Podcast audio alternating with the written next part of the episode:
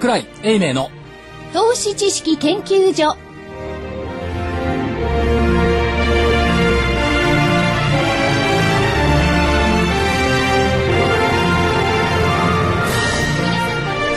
こんにちは。今週もスタートしました桜井英明の投資知識研究所。スタジオには桜井英明所長。こんにちは。正木昭夫隊長。こんにちは。福井主任研究員。こんにちは。そして新人研究員の私加藤真理子でお送りしたいと思います。今日も素敵なゲストがいますので後ほどご紹介させていただきます。どうぞお楽しみに、さて日経平均はどうだったんですか、今日は安値引けですね。163円4銭安の9411円28銭163円4銭安の9411円28銭で大引けとなりました安値引けということは引け値が今日の安値ということは先週出した今週の見通し9400飛び6円というのは下回らずに行きましたね。危なかった、5円差。でも5円差でもすごい。すごいですあよ入ってる。というかだから、はい。でもね先週の木曜日の大引け値って9450円ぐらいだったと思うんですよ。で安値目処9400飛び6円って下のアローワンス40円ぐらいしかなかった、えその上にはうまく入ったうまく入りましたね。いや入ったからいいってもんじゃないですけど、そんな感じはします。その前の、あ、先週は上に突き抜ける恐れもあったわけですもんね。それはなかったでしょ別に。もうそれはなかったと思いますよ夢とか願いはあったかもしれないけど 下か。下をあれか。そうそうそう。下をそうだね。福井さんが久しぶりに上に突き抜けるなんて。いや、初めて聞いた。突き抜けそうだ、800円だもんね。そうです思わないと思いますけどね9467円だったんですかね。終わりがね、はい、ただまあそうは言いながらどうなんですかい意外と下げ渋ったっていう印象が残ってますよね。でやっぱりその下行くと日銀が ETF 買っちゃうんじゃないのとかですね、いろいろなのがあってまあだからこっから下売り叩くっていうか根性もないですよね。そうですね。うん。ねで売り叩きにくい。それから上買い上がろうという不屈の不当不屈の精神もないですよね。厳しいですねだからそういう意味ではまあどうなのっていうところありますがあの個別で見ていくとなんか太陽光ばっかりね。そうなんですよ。まああの、先週、食べ先生じゃないですか。はい。火を見ろっていうのは。だから木見たら太陽太陽光ばっかり。太陽光たっぷり浴びてるところが結構すくすく育ってる。これね問題が一つあるんですよ。はい。太陽光発電って今すぐ電気できないじゃないですか。そうですね。今年の夏とか来年に 全然間に合わないのに、マーケット太陽光太陽光って言ってますけども、間に合うのっていう、ちょっともう一つね。どうもそのあれあれ誰だっけ？総理大臣菅さん菅さんダメじゃないですか。忘れそのくらい薄くなったんですよ。なんかちょっと寂しい感じが思わず麻生さんって言いそうになってる 菅さんが孫さんに、はいと一緒に組んでね、ええその太陽光メガソーラーやり始めるって言い始めて、ずいぶん頑固になりましたよね。買い取りせ、買い取り制度でしょ。俺の顔見たくなかったら買取制度の法律通せってね。こう開き直りというかですね、だけど孫さんも菅さんがいなくなっちゃったこれどうすんの？って、はしご外された後はどうすんの？っていうね。ね。だから一生懸命よいしょして、菅さんもう少し長くしいていてよっていう感じで言ってますよね。そう孫さんはそう言うしかないですよ。それでもわかりますわかります。うんでで、も次の総理大臣になったらまた同じこと言うんじゃないですか。わかんない次の総理大臣に孫さん次の総理大臣が孫さんを今度ああいうふうに使うかどうかっていうのはねあそれはわからない。でこの間講演会でね、孫さんと菅さんが二人組んで、菅孫でしょ？はい寒い村になったらどうすんだっていうか、みんな笑ってましたけどね。それはでしょうね。まあちょっとね、ちょっと微妙なところですけども、えーっと、ニューヨークが随分乱高下してます。はいで、えっと、水曜日の朝、ニューヨーク戻ってきた時は大幅に上がってました。136ドルだ。まあ大幅でもないんだけど、136ドルだから一応見見桁高かな。あの時市場は何て言ったか。5月の小売売上高、11ヶ月ぶりの減少になった。だから、実数は良くないんですよ。良くないんだけど、市場予想ほどは悪化していなかった。はいと言って、ニューヨーク上げた。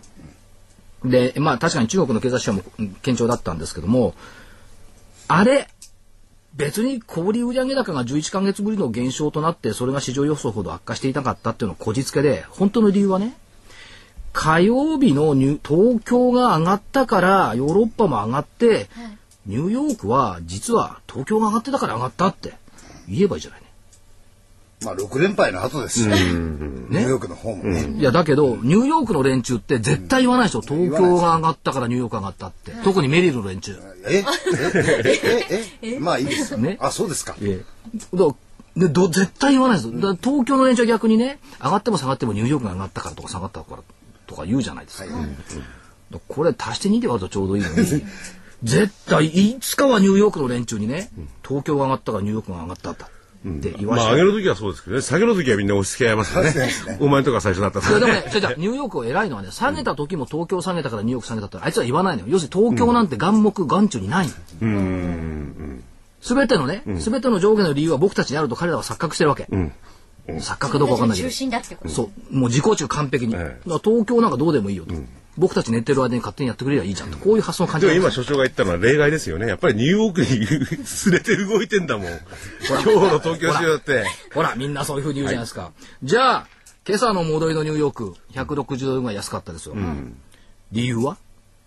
いろいろ出てきてますよね。それにギまあリシャのなんだかね。ですね。すいません、はいギリシャの財政危機っていう問題は、前からありますよ。昨日出たんですか？いいえ、もうずっとですよ。それから日経新聞にギリシャのストライキの問題が行々しく出てましたね。え2万あんなもんまあ先週から言ってるじゃないですか。先週所長が予定の中で近づくとそう近づくと騒ぐんだよな。って近づいたら騒いであんなでっかい写真が載っている。で、きっとまた、うやむやにするわけですよ。いや、ただ今度はね、そろそろ佳境に入ってきてますから、具体的な支援額とかそういう話になったら、今までのものよりでかく、あれどこオラオランダの財務大臣が 2, 2倍倍だって言ってるでしょ？2倍で聞くの？わかんない。だからそうなっちゃうんですよ。って思いますけども。ですよね。でもう一つ今度はフランスの銀行に対してムーディーズ格下げ、でプラスそれではニューヨーク連銀の製造業景況感指数がマイナス、昨年11月以来、で、えっと鉱工業生産も期待外れ、って言ってるけど、じゃあなんで一昨日上げたのよって。下げすぎてたからじゃないですか。一昨日上げた時に市場関係者なんて言ったかっていうと、リスクを取る動きが出始めたって言ったの、ね、で今日になったら、リスク回避の動きになったって、おかしくないですか？昨日と今日のどこが違うの？違っちゃうんですね。だからね、はい。ただあの一つはい。コモディティが、あの商品ね。崩れてるじゃないですか。うん。はい先あの上がった時の裏側を見るとコモディティ高株高えですよね、それからもう一つはドル高、ははい。い。この辺のフェーズが出てきてニューヨーク戻った、まあその反対側にあるのは債券安というようなフェーズが出てたんですけど今日はちょっとあれですよね。コモディティの動きが少しおかしかったかなという気はしますよね。原油気になるのはね原油、特に原油です、はい。ただね、あのーメタルの連中はメタルっていうかその非鉄の連中は、いやとにかく下がったらね、金買っときゃ安全よってずっと言い続けてる、だから要するにアメリカが怪しくなればあるいはそのヨーロッパが怪しくなればどうせまた金に戻ってくるんだからというこの発想が続いている、っていうのはこれは否定できない、はい、我々から見るとなんでそんなに金ばっかり言ってるのって思うんだけどあっちの畑の人はそういうわけですよ、あのなんとか危険資産の裏側にあるのは金だというそう信頼できるものは金しかない、我々みたいに人間を信頼しないんだから。ね。だから悲しいね。だから金が買われるっていうことは君たち、はい。ぎドルは信用してないよね、その通りですね。ね、ドル信用してないんだからそれは金買いますよね、それだからね。出てきましたらドルは出てきますからね、えとメリルが言ってます元。えだと思いますけど、であとねさっきのあの木の話でいくと、今日の日経だったかなえっと、値動きのは乏しい日経平均先物 FX から資金が個別株に移っている、それが太陽光関連、はい。っていうのが出てきてるんですけどこれどうなんですかね？こう投機マネー流入の値動きってのはこれ喜ぶべきでしょうか？懸念するべきでしょうか？喜ぶべきじゃないですかこういう状況下やっぱり喜ぶべきなのかな。喜ぶべきでしょ、だってパイが膨らんでこないことには、やっぱり全体の上昇ってのは見込めないし。だ本当にあの、ニューマネーが入ってくればいいんですけどね。そうですね。あっち行ったりこっち行ったり同じとこでやってる足早いっすよ。早いですね、うん。じじ本当にそうですね。で、まあ、お金に色ついてないし、マーケットをね、盛んにしてくれてるんだからいいんだろうと思いますけども、あの人たちのお金って、ボラがありゃいいんでしょ？そうですね、だ日経平均とか FX にボラがないからって言って個別株に来て、それはそれでいいんですけども、どう思います？ボラがあればいいんだったら、魚とか卵の方がボラ高いと思います。そっちに来ましたか？カラスになっちゃうじゃないですか、あそっか。そうです、そうですそうですになっちゃういやでもそれを投資だっていうふうにね、まあ考えればいいんですよ。まあねそれで元に戻ると、はいじゃあその木であるところの太陽光とかさえばダメなんだっていうことですよね。いやダメじゃそれない。はどう思ってるダメじゃないです。時間はかかりますよね。っていう話。だからそれよりもだけど復旧関連のインフラ整備の方が実質的にはお金やっぱり出てきてるし、今街の状態だから、明らかに今年の下半期っていう意味合いでは、そっちの方が強いんじゃないのという気はしますけどね。昨日は一部その辺のところマーケット出てたんじゃないんですか？でもそれも出たり引っ込んだりするんですよね、結構ね。それはだからカン君がしっかりしてないから。カン君、カンさん、カンさん。まあ、いずれにしろね、1.1だか1.5だか2だかね、補正予算で大量なお金がね、これから入ってくるんだから、うん。それは大体計算できますもんね。ね、さすがにね、あの、見続けて疲れましたよ、永田町も。もういい。うん。ねでそれよりも、はいやっぱり夢のある、夢のある話ですねいろんな、あ身の身もあり、夢もある、やっぱり企業の社長のお話を今日は伺いたいなと思っております。今日のゲストをご紹介していただきましょう。えー今日のゲストはファーストホールディングス株式会社代表取締役社長内野博之さんですよろしくお願いします、よろしくお願いします。社長、ファーストホールディングスっていう名前はすごく響く、よく響く、ね目立つはい社名ですね。そうですね。あの、この社名には一つの思いがあってですね、やはり、その我々が出す製品というのは市場の中で今までないものを出そうという、はい。市場の中で一番目の製品を出したいという思いこもっています。ええ。そして、ファーストホールディングスというお名前なんですが、はい業務としてはどういうことをおやりになられておるんでしょうか？あの、ソフトウェアというですね、はい非常に分かりづらい業態ではございます。ええその中でですね、我々がやってるテーマにしているのはですね、帳票。はい。企業の中の帳票というのはですね例えば納品書とか請求書とか、それをですねコンピューターから出すところでですね我々のソフトウェアが動いております、はい。あの企業の中ではそういうものは必ず必要ですので、はいそこに我々のソフトが動いているということでございます、だから個人の方々はなかなかその御社の製品だとかソフトを目にすることがないんですけども、個人の方々があー言っている会社さんだとか観光庁だとかで実はそういう帳票等々が使われている。そうですね。というこただとですね。個人のところにもですね、はい。帳票というのは場合によって企業からええ。渡っていく可能性もありますね、これ例えばは請求書だとか。請求書だったりまさにそうですね。嫌ですねこれは。来てほしくない。ですね。来てほしくないですよね。でもそこに我々が働いてるんですね、はい。ソフトが。でもなくてはならない分野っていうかあれですよね。ね。特に日本の場合はですね、はいこの帳票に対する要件は非常に強くてですね、その見見た目の良さとかですね、もしくはその、えーなんていうかいろんなプリンターによってですね、違いがあってもいけないし、非常に厳しい要件があります。それに応えるのが我々のテクノロジーです。この需要っていうのはやっぱりずっとこう拡大基調と見てよろしいんですか？えーとですね、我々の市場シェアがですね、はい。もうすでに市場の半分近く来ておりますので、はい。えー我々自身が市場をそれなりに大きくしたあー関係でございますので、ええ。これから大きく伸びるというよりは、これは微増させていくような、はい。そういうあの我々はあ成長だというふうに思っております。なるほど。あとは昨今のそのマーケットでもこう気になっているのはクラウドというのがですね、まあ簡単にみんな雲雲と言ってますけども、まあ、このクラウドというのも御社の成長分野の一つというふうに見られると思うんですが、クラウドと御社の関わりっていうのはどういうふうに考えたらよろしいですか？そうですね。我々もですねあのその帳票というテーマでも当然クラウドということはですね重要なテーマになっていくんですけども、はい。我々のもう一つの製品であります、ドクターサムというですね、はい。これはあの大量にある企業の中に大量にある情報をですね分析して経営に役立てようというそういうソフトでございますが、ええこのデータはですね今までは企業の中のコンピューターに入ってました。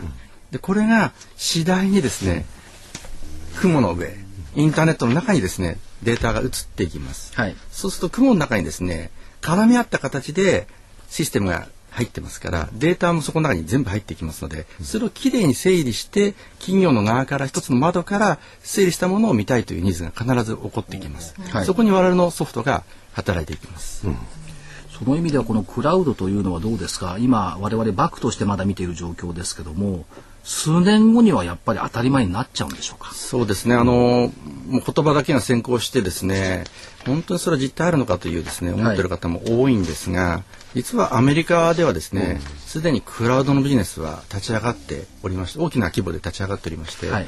新規に新規にシステム投資しようと思ったらですね、クラウド上のサービスを使う。はい。でそれは自分で所有するんではなくて利用するという感覚でどんどんどんどん利用が始まってます、はいでこれは日本は少し遅れた感じですので、数年後には日本に日本に必ずそれが来ます、はい。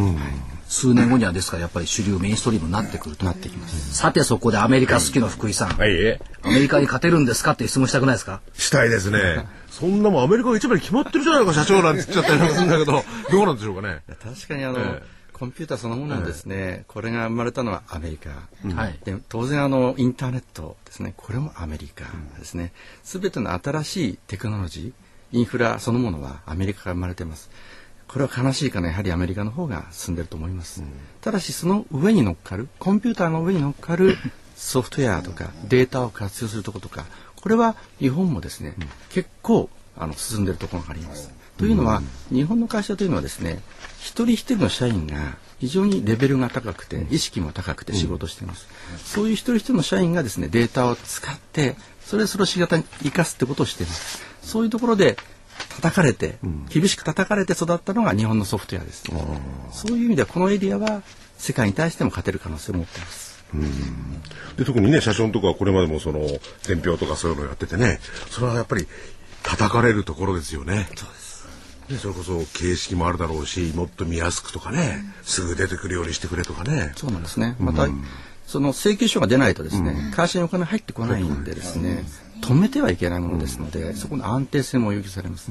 これは厳しい要求でございます。そういう要求を分かってやってきてなおかつ、まあ、今後そのクラウドっていうんですかそれになれば日本向けのまたいろいろ面倒くさいのが出てくるんでしょうね。あれしてくれ殺してくれっていうのは。それにはもう十分に対応できる。に対応できるわけですそうそういうのに応えることがソフトウェアをどんどん強くする、競争力に勝てるようなものになってくる、そういうふうに我々は思っております。それと、まあ、クラウド等々にも関連してくるんですが、御社のこの直近のですね、えっと、M&A 戦略、特にその2社の M&A というのが、ちょうどこう目につきまして、例えばそのバイオセキュアネットワークス、あるいはミドクラさん、この2つを、まあ、資本提携等々されてます、買収等々されてますけども、この狙いっていうのはどういうところにあるんですか？あの我々のですねこれからの成長の方向性としてはですね一つはクラウド、はい。話題に出たクラウド。もう一つは海外、はい。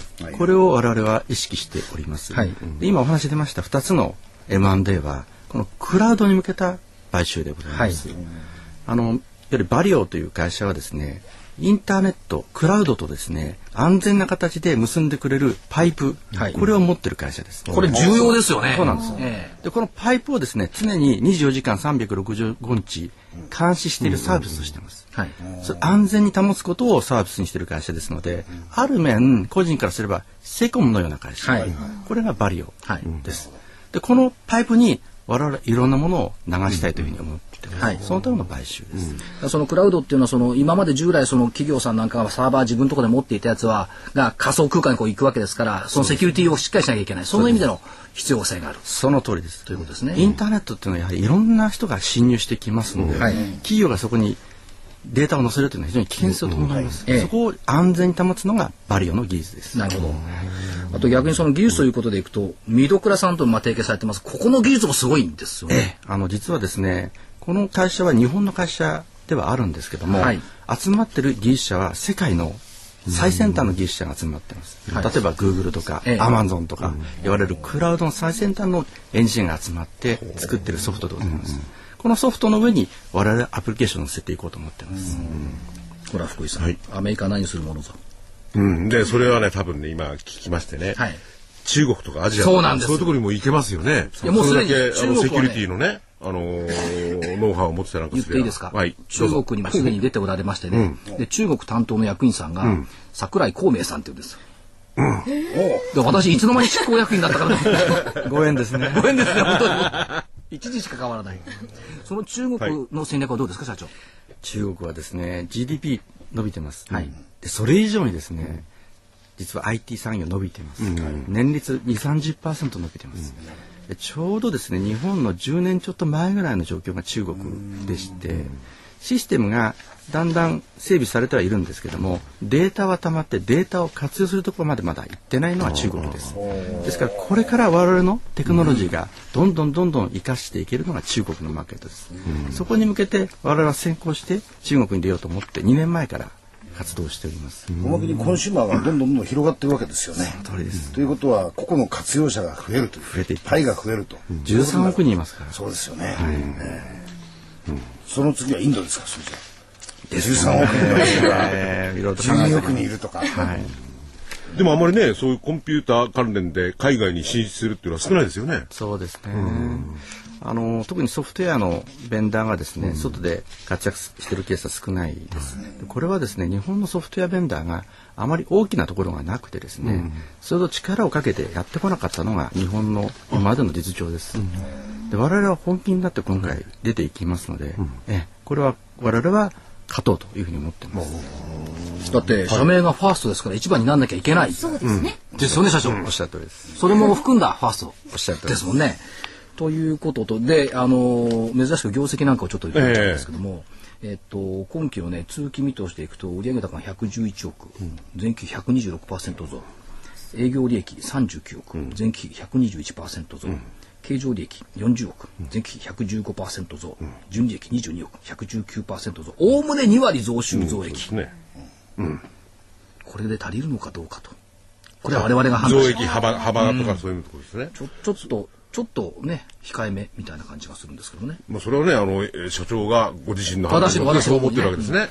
それで、まあ、業績非常に堅調はい。ということで、まあ、自社株買いもね、先般おやりになりまなられましたし、だから配当もきっちりと出されてますから、株主さんのことも考えておられる。という中で、その、御社の最近変えた、その、最近というか最近ちょっと新しく出してきた、えっ、と、御社の方向性という意味では、驚きが世界を動かす。これは、驚きってどういうことなんですか？えーとですね、我々の今まで出してきたソフトウェアというものをですね、お客様が最初に見たときにですね、はいある面驚かれます。はい。今までにないようなものをですね、見たという驚きがあります。ええそれで興味を持って使ってみようと思って、実際使ってみると、これはまた素晴らしいということで2回の驚きがあります。2回の驚き、1回じゃないですか、ええ2回ですね。でこの驚きを我々感じていただくことが我々の会社の一つのミッションだと思ってまして、はいこれを続けること我々がどんどん驚きをお客様に届けることがはい我々の仕事だと思ってます。なるほど。で、非常に興味深いのは、まあ、コンピューター、あるいはインターネット等々のソフトというものを取り扱っておられながら、えっ、と、御社が作り提供しているのは人の心を動かすプログラムですっていう言葉が入ってるんですけども、ね、無機質じゃないんですよね。そうですええ。ね。コンピューターとかですね、プログラムとか言うとですね、やはり人間から少し遠い存在にですね、思われる方も多いと思うんですが、はい。でもそれを使った人はですね、そのソフトウェア使った時にですね、あ、使いやすいなとか、あ、これは面白いなとか思ってくれる、そういうソフトウェアもいっぱいあります。はい。そういうものは我々は目指そうと思ってますので、そういう意味では心に触れる、感動をしていただけるようなそういうソフトを我々は作ろうと思ってます。うん。そういえばね、伝票だってね、ええ最終的には我々の手にパッと来るんですもんね。そうですね。他のものは結構こうデータで中にあるけれども、まあそういうところでね、やってますその通りなんです。あれみあのもらって見やすいのと見にくいのとあるんですよね。あります。本当に難解なやつもあるんで、やっぱり見やすい最終の顧客にやっぱそれなりにこう優しく見やすいっていうのはやっぱり一番助かりますよね。だからね、ソフトウェアの関連の方でそういうこと言ってるっていうのは面白い驚きですよね。特に日本の驚いちゃったよ。日本の伝票はですね、ええ世界から見ても一番見やすいです。うん。日本人はそういう感性を持ってます、ね。やっぱり気配りとかおもてなしだとか相手のことを考えるっていうのがやっぱり企業の中にあるんでしょうね。もともと日本人が持ってるものがあるものですねですよね。はい。そりゃ無理ですよ他の国にはこれは。うん、でもね、怒られるけど無理だって我々はそんなこと言ってるけど、え社長は作る方大変なんだから、多分、それに合うように作るわけですよ。で、驚かせようと思ってるんだからね。でもねその驚きもええ単なる驚きじゃないですよ。え心地よいサプライズを社会に与える。ん心地よいですよ。嫌なサプライズじゃない。え僕一発、そう 一発笑って驚いてかまそうと思ったら、心地よいんだ。そう、わっていうわけじゃないんだ。じわっとくるよあれだな、驚きなのかもしれないな。温かい感じのその、ね、っていうことですよね。そういうことです心が温かくなるようなびっくりというか驚きがある。そう。そして、はいファーストですから、一番を目指していく。ことですよね。これはだから、一番そのマーケット、我々のマーケットから見ていると、どんどんどんどん伸びていってほしい。応援したい感じの企業ですよね。だから今度もし機会があればね、はい。あの正木さんとか私とかかとまりがやってる企業研究会ぜひ。ね来ていただいて投資家さんにあのじっくりと心地よいサプライズを与えていただける説明させてください。という。こういうもんですかっていうのがええ。見えにくいですからね、なかなか。うん。できればそういう場で我々のソフトをですね、例えば実演したりとか、はい。できましたらええ。おこう願いう帳たいと思います。票なんだよとか、そうですやっぱりそういうの見,、はい。見見る聞く、触るっていうのはね企業さんのコード番号3644っていうのとねまた違ったムードがね あるわけですよ。日本投資家様とねコード番号と社名を覚えてるんですけど一体どうどういう事業なんだとか分かんなくなっちゃう。で社長は優しいから絶対正規書だけは出さないから。領収書だけど領収書だけということは、まあ、何つまりちょっと時間もあれなんですけど、今日は社長、本当いろいろお話を伺いまして、ありがとうございました。ありがとうございましたぜひ。また次回機会を。ぜひお願いします。はい、今日のゲストはファーストホールディングス株式会社代表取締役社長内野博之さんでした。ありがとうございました。ありがとうございました。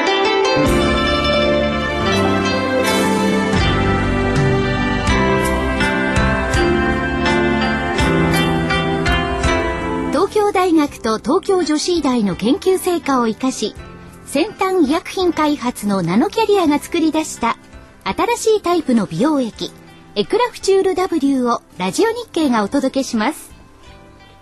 あなたのお肌を潤いあふれる透明な素肌に。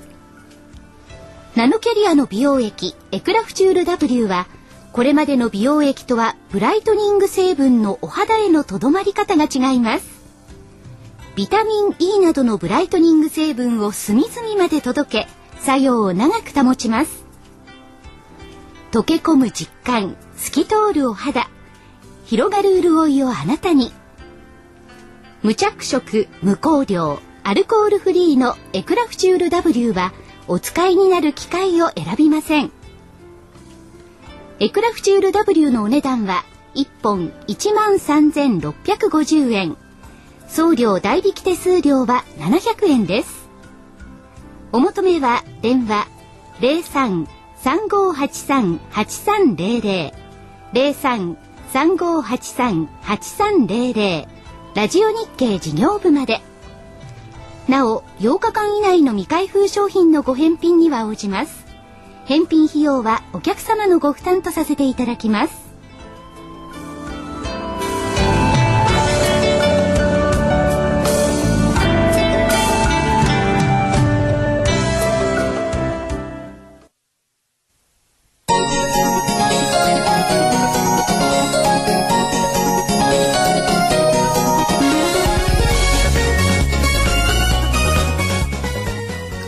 える叶える。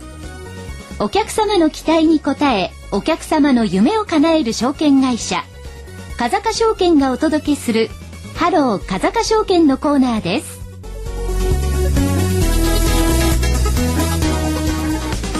市場調査部長チーフアナリストの田部井義彦さんです。今週もよろしくお願いしますよろしくお願いします。よろしくお願いします。ハローを食べちゃうんですね。ハローさんじゃ今度のタイトル変えましょうかもなんでもいいんですけど。ハロー風賀証券、ハロー食べちゃう。なんか軽くなっちゃいますね。今の会社いい会社ですよね。あ、ファーストホールディさんね。そうですね、ええ私も存じ上げてますけれども、はいあのー私の知ってる範囲でいきますと、あの、帳票システムっていうのがですね、ええ非常になんかこう、煩わしいものなんですけれども。煩わしいです煩わしい。すいません。そんなこと突っ込まないで いありがとうございました。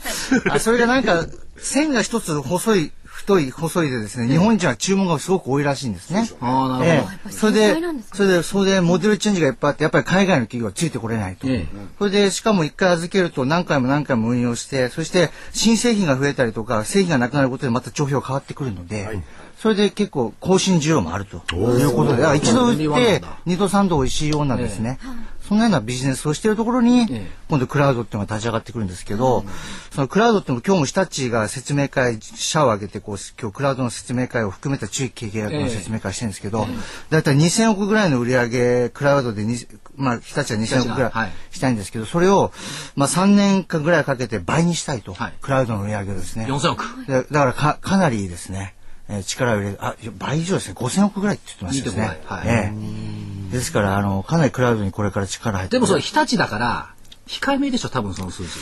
と思うんですけれどもね、やっぱり今回震災もあってですね、西と東とクラウドっていう感じで、西と東と比べて、西と東と雲。そうそう、西と東と雲ですね。やっぱりあの、ある程度雲に預けてしまえば、あの、軽いシステムにして分散できると。なるほどいうことで、そのサーバーの負担も軽くできるということですね。そんなこと言ってましたよね。なるほどねええ使う方もものすごくコストセーブになるんですよね。そうですね。そうですね。だから、ウィンウィンですよね。そうですね。そうですね。ユーザーもウィン、メーカーもウィン。で、投資家もウィンになれば一番いい。そうそう、そうなんです。ですで、ね。投資家がウィンになれるかな、どうかな、いろんな今日銘柄お話ししてもらおうと思うんですけど、今日はそのクラウドとちょっと違うんですけれども、あの、やっぱり先週もちょっと電池のところで、あの、日本コード紙とかですね、新神戸さんとか、やっぱりそのシェアが高いものをちょっとこう扱っているということで、で今回あの、日本触媒さんですね。4114。はい。これはあの、紙おむつなんかに使われております、高吸水性樹脂。これはもう、日本、中国、世界中って感じでしょ？そうですね、世界シェアトップ。正木さんがもうすぐお世話になりますから。あ、そうなくですね。そうなんですよね、なんか。そうなんですよ。何ですか？そう、いや、いや、ごめんなさい。あのですね、なんか話が、あれですけど、だんだん高齢化社会になってくるとですね、どんどんどんどん逆に使用量が増えてるっていうですね、あの、子供子供がですね、数が減って、今、まあ、高齢者と、あとはペットの数も増えてるので、そうそうペットにも。使ってるんですよね。そうですね。ええ。ありますよねシートが。はい。ですから、そういったものに使われる、この高吸収性樹脂も作っていて世界そこの原料も作ってるんですね、この会社は。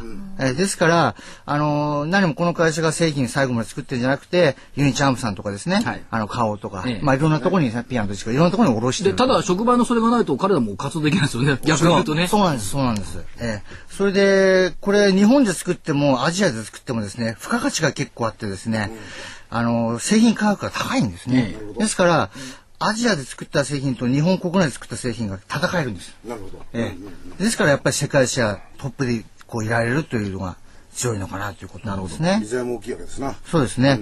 それで、今期の営業利益がですね、上期で80億ぐらいしかちょっと予想してなくてですね。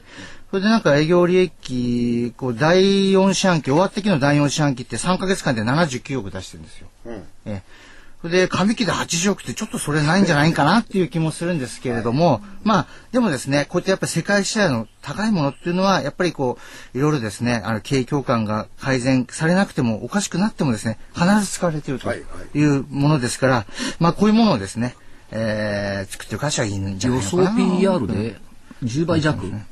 そうですね。あのーそうですね。比較的、PBR で1.1倍前後。そうですね。前期基準で。どこから切っても金太郎飴じゃないですけども、なんか金太郎飴じゃ同じ数値的に見るとねええ同じじゃ 同じじゃいけない金です、ね。太郎飴っていうと触媒が起こるかもしれないええですすね。そうですね、失礼しましたって感じですけど。あとは、ええーっと、えあとですね、電気化学産っていうのもですね。4061はい電化。ええこれ地味な感じだったんですけどね、最近ちょっとちょこちょこね。そうなんです。これもですね、自動車向けのクロロプレンゴム。ちょっと言いづらくないですね難。CR、CR って私たち言っちゃってますけども、まあこれが世界シェアトップなんですね。で、このゴム、クロロプレンゴムっていうのは、割とエンジン周りのですね、過酷な条件のところ、雨風にさらされて、暑いところで頑張んなくちゃいけないところに使われてるそこ。からエンジンを守る。守ったりとかですね、あとエンジン周りののなんかこう、空気を通すゴムとかですね、あんなようなものなんですけども、そういったものを作ってる会社の世界シェアトップなんですね。で、この夏はなんか電力不足で、トップって言ってどれぐらい ?8 割？そうですね、大体あの、8割ぐらいですね。8割シェアええ。ほとんどこの会社が扱っているという形で、でしかも普通、まあ、ナフサから作ったりするんですけども、この会社は石灰石から作る技術を持っていてですね、はい。これで石灰石っていうのは、あの、新潟の山奥というかですね、あの、青海工場って、あ青海工場っていうのがあるんですけども、そこで作っていて、そこで、しかもそこの山がですね、なんか1000年分ぐらいあるって言うんですよ。あの、原料が。使い切れないんですよ。多い多いですよね。あの、そうそうなんですそうなんですよから始まって、あの、ずっとあの辺もそうですし栃木のクズとかですね。あー結構ってクズもセメント工場とかええそうですね、ありますね、石灰とかですね。それで、まあそういう非常に安い原材料で付加価値をつけて販売できているというものなんですね、やっぱり。それで、しかも山が石灰の山を持っていて、そこに水力発電のダムも作っちゃってるので、夏場の電力不足も、まああんまり関係ないということですね。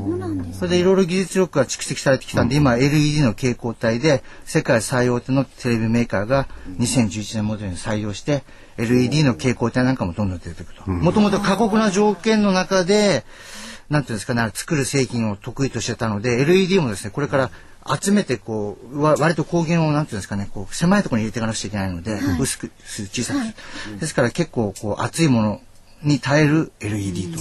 ということは自動車関連でもあり、ええ。それからあ節電関連でもあり、ええはい。テーマ性は非常に忌々しいと。そうです。ねなうなうしい。と。まあ、そんなと素晴らしいと。ええでただね、電化って非常にトラディショナルな伝統的な企業なんですよ。ん。昔からの企業なんですよ。ただね、その、新しい方向に出てきてるっていう、ええ。あの電化がそういう方向に出てきたっていうのはちょっとね、さっきのあれじゃないですか、サプライズ驚きの部分でもあるわけですよね。ねで、はい。数値からはいあともう一つですね。で数値からい。くと PR で予想 PR12 倍弱？そのぐらいですね、今、はい。225の平均よりもまだ低い。そうですね。それ PR で、が1.3倍震災前のお株価水準にもう戻ってきてるんですけれども、えでも配当利回り2.4%ってね。ー、そうですね。えはるかにいいですよね。国債買うよりも。ーそうなんです。まあリスクは別に。で、もう一つは、これまたトラディショナルな企業。そうですね、これもですね、やはりその、やっぱり日本の科学とか繊維のメーカーって結構、校舎の会社ありましてですね、クラレですね。田部さん、ちょっとね、はい塊に質問してみましょう。はい。クラレはなんでクラレっていうか知ってます？くら、くらし、あれ、ああれはクラボーだ。間違えた。同じ同じ。え、いいんですか？倉敷？そうです、そうです。倉敷霊はい油。。倉敷で。クラボは倉敷紡績。はい。そうです、そうです。同じ倉敷なんですね。そうはいなんですか。まあそこから出てきてクラリーノって感じなんですけども。ええはい、私どっちかっていうと今あのねあのキャラクターの方が頭にポーンと浮かんできちゃってコマーシャルの。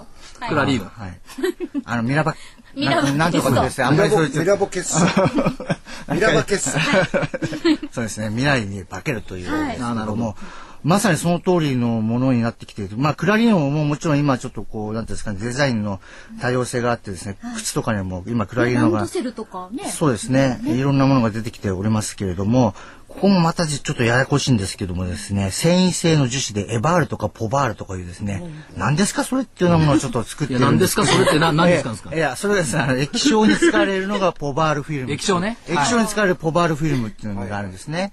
それでこれが、あのー世界でシェア8割なんですね。これも8割。ええすごいんですそれで、あとはその、世界シェア7割のものがもう一つありましてですね、ガソリンタンクになんとこう使われたりしてるんですね。ガソリンタンクって車の？そう、車です。車の。配りの。これがエバールって言うんですけども。ガソリンタンクの素材とか、あとは食品を密封する包装紙とかですね。まあそんなのに使われて世界シェア7割ということで、結構こう世界でなくてはならないようなものが、繊維繊維ですよね繊維、繊維ですね。はい、そうです。ええですからそういったものもですね、扱っていて、まあ今期の業績なんかもですね、まあ比較的慎重に会社が見てるところがあるんじゃないのかなという感じがするんですね。なぜかというと終わって期がですね、74%も営業利益伸ばしてしまってですね。閉まってる。伸ば 伸ばしてしまいました。はい。しまいましたとかですね、まあそういうふうに言うと、会社が怒られせ、怒られそうですけども、まあでも非常に堅調に、えー業績積み上げてきたので、今期ちょっと出やしいですね、震災の影響とかいろいろ考えてです、鹿島にちょっと工場、事業所があったんで、まあその辺の操業停止なんかも少し考えてですね、ちょっとこう慎重な業績予想を出してるのかなというところなんですね。非常にさっき言いましたけど電化さんといいクラレといいもともとトラディショナルな地味なそうですね。まあ触媒でもはい慎重なねええまあその慎重さが今後変化するだろうという見通しを持っていいわけですね。そうですね。あの壁穴はい。いやあのねあのーいや食べアナリスト見直した。ね。いや、いや、やっぱり、あ いやいや、やっぱりね、アナリストだけのことあるわ。すごい資料。すごいですね。私も初めで、て。簡単にまとめてますよね、それをまたアナリストレポートに。これ大変ですよこれ。は風間証券で簡単に見れますから。そうですか。見えたわけじゃないですけど。口座作れば見れますい。いや、これ本当にわかりやすいレポートだな。ありがとうございます。そして今日はあのその食べイアナモのセミナーもあるんですが、えー、風賀証券の会場開催セミナーを順にご紹介したいと思います。日付順にご紹介します。まず今月22日水曜日は桜井英明所長のイブニングセミナーが再開いたします。地震でねちょっとお休みをされてこたということイブニングセミナーって言うと私は辻説法ってるんですけど。あ辻説法に、はい、出ます。えー、6月22日水曜日午後5時からです。こちらは風賀証券の本店で行われます。そして、えー、食べ井アナの当面の市況の、市況の見通しという内容のセミナーもあるんですね。市況見通し。はい。こちらが6月24日金曜日午後3時からです。こちらも、えーこちら吉祥寺吉のねはい、フィナンシャルセンターの方で、えー、食べ屋なのセミナーがあります。で、えー6月22日と24日に関しましては、風賀証券のホームページをご覧いただきたいと思います。そして、同じ6月24日金曜日には、なんと、桜井英明所長の焼津支店での、ね、セミナーもあるんですね。食べちゃん吉祥寺で僕焼津ってこの差は一体何なんだろうな。えー、桜井吉祥寺が近くていいよね。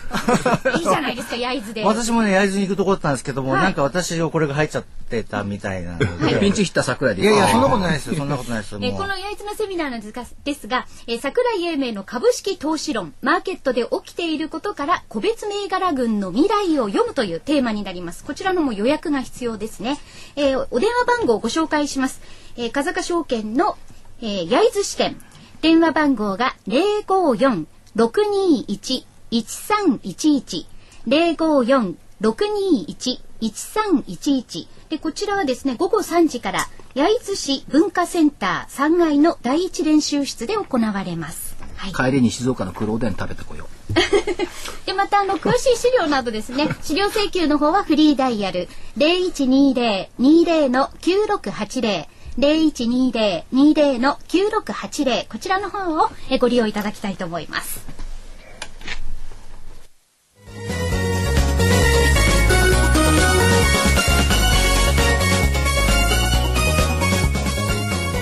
ハロー風賀証券このコーナーは風賀証券の協力でお送りしました。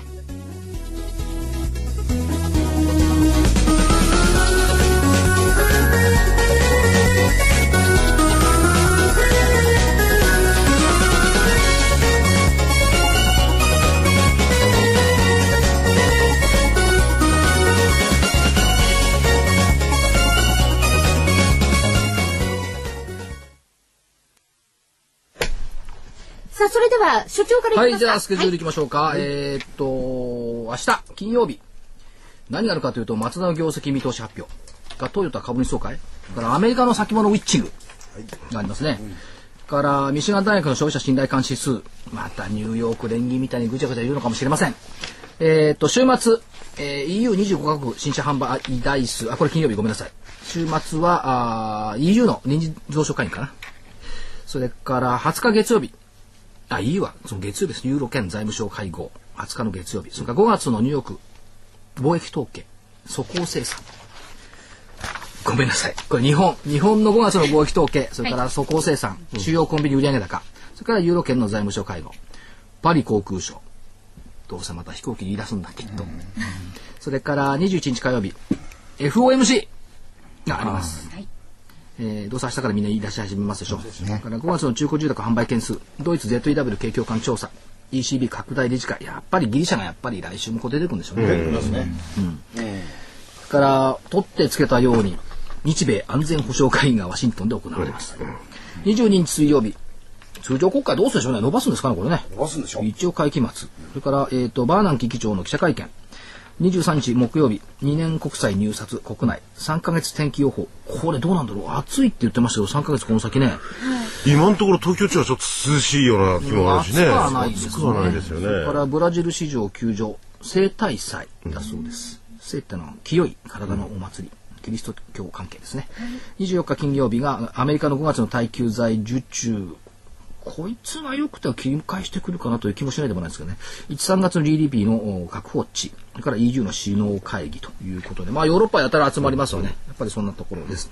えー見通しとしては来週、下限、変えず、9400飛び6円。はいどうですかアロワンスいくら？20円ぐらいしたの20年5月21日安値上限9825円これは相変わらず200日移動平均線結論月末までに6月1日の終わりで9719円を抜けてくるでしょう。月足予選うん。沈黙が。沈黙が続いてしまいましたよ、いや、よ予想の予想をしても予想は聞き聞き終えていきましょね、先週もそういうふうに言っておいて、ええ。ー入ったじゃないですか、入りました。この返事で。はい。だんだん難しいね、日々が続いてきてますからね、最近予想の。予想やっと当てると言わなくなりましたね、うん。そうです予想してるんですからね。はい、かたまりさんどうぞ。はい、それではえご案内をさせていただきます。明日発売になります大岩川源太さんの投資カレンダー実践塾。でこのコーナーにも何度かゲストにお越しいただいてるんですが、えテーマが乗り切れ真夏の剣紙で2011年の後半戦を占う。6月7月の市場動向をズバリ解説ということでえ CD1 時間ほどになります価格が5250円。5250円です。大井川大岩川源太さんの投資カレンダー実践塾。明日発売です。お申し込みは電話東京03-3583-8300東京03-3583-8300ラジオ日経事業部までお願いいたします。さて、今日ね、日経新聞読んでて、面白かったのが一個あって、馬鏡読みました？読んでないね。読んでないですね。はい。売買が急増した震災直後が遠い昔のようだ、と証券マンも沈みがちだっていう一節があったの、それ確かにね、あれ54億株できたのかな、14日が48億株15日が54億株で確かに売買できたんですけど震災直後の売買をねそんな兜町の証券マンがバカバカやったとは思えない15日はまた特殊な日ですよね。そう。で、実際問題としてね、あの頃振り返ってみればね、みんな傍観してたのよ。どうなるんだ、どうなるんだって傍観してたのが現実。だから、そんな売買が急増した震災直後が遠い昔のようだっていうような証券マンはそんなにいないと思うんだ。で、これ言えるやつはね、これ書いた記者は言えるんだ。記者はね、あのー何もこう、どっちかっていうと、感じてないから。そうですね。感じてないっていうと怒られますけども、えー記事書いた記者さんであれば解雇を振り返ってねあーあの頃はそうだったなって思えるけど、現場の営業マンはこんなことね考えてらんない、でも誰が営業マンでいるんですよ、言ったやつが。仕事してないですね。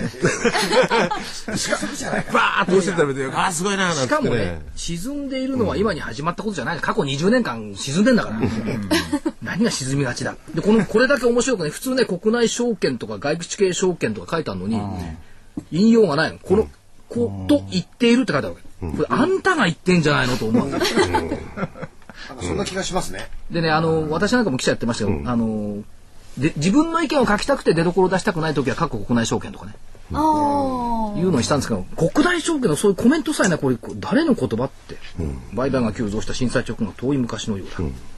でね、えっと、3月15日の日経新聞の長官持ち出してきて、昨日見てみたらね、放射能の問題よりもね、停電の問題が大きかったよね。